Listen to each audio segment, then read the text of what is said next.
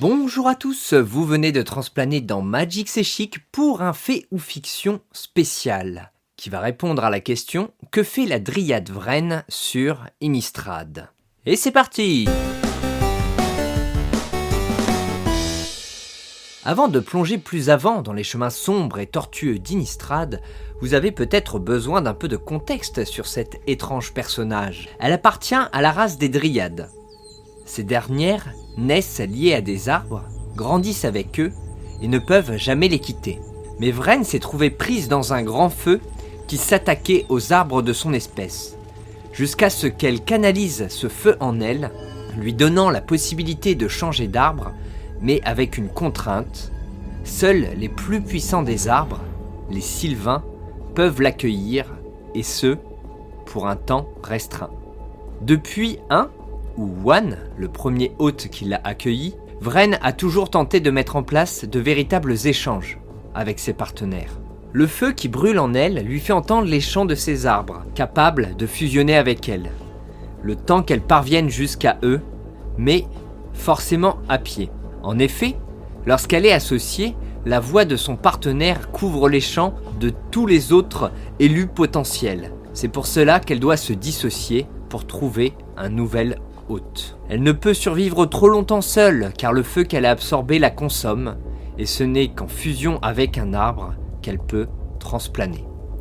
Vous l'avez compris, elle s'est éveillée à la condition de Planeswalker en ingérant ses flammes, mais ne peut en utiliser les avantages qu'en se complétant, comme ceux de sa race d'origine, avec un Sylvain. C'est précisément ici que se trouve la raison de son passage sur Innistrad, dont était originaire son hôte, 6. Ce compagnon l'a aidé à travers de nombreux voyages dans le multivers. Vren se sent donc redevable de le ramener chez lui. Seulement, lorsqu'elle laisse à ses dernières années dans la terre fraîche le fidèle 6, Vren tente de suivre le champ de son futur hôte, mais ses recherches sont perturbées pour deux raisons. Le champ semble celui d'un arbre trop jeune, et rapidement, elle est prise en chasse, traquée par des humains de la zone où elle prospecte.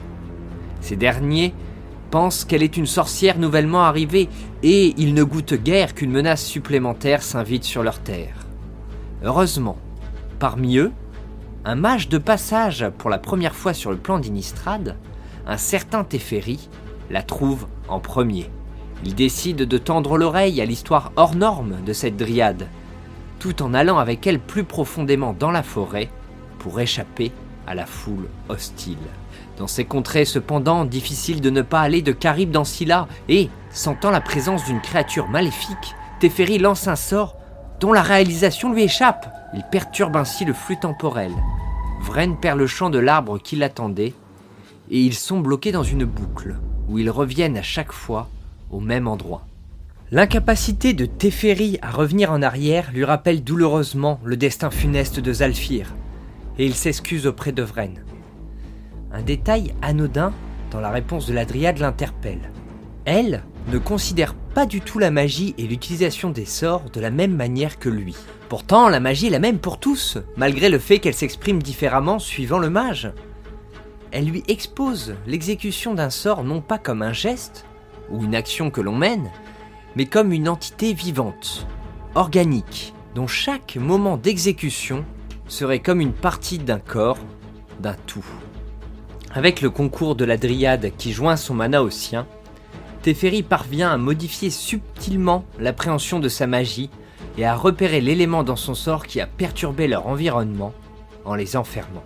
C'est la première fois que le mage peut revenir au sein même d'un sort dont il a raté l'exécution en modifiant celui-ci de l'intérieur. La présence à la sombre empreinte réapparaît alors, et se révèle être un arbre, l'arbre dont Vren entendait le chant, un arbre capable de l'accueillir, mais qui était trop jeune pour cela.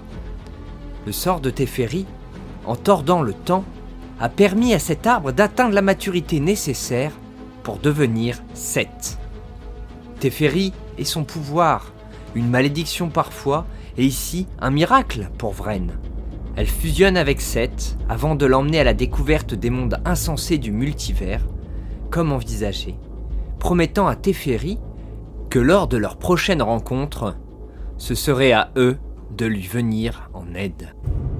Vous étiez nombreux à vous demander pourquoi il y avait une carte d'arpenteur Vren et 7 dans l'extension La chasse de minuit, sans que ceux-ci apparaissent dans l'histoire principale, eh bien c'est parce que ces derniers seront de puissants alliés dans la suite de nos aventures. Il y a fort à parier que le retour de Zalfir sera un des moments les plus importants du Dominaria United prévu en 2022.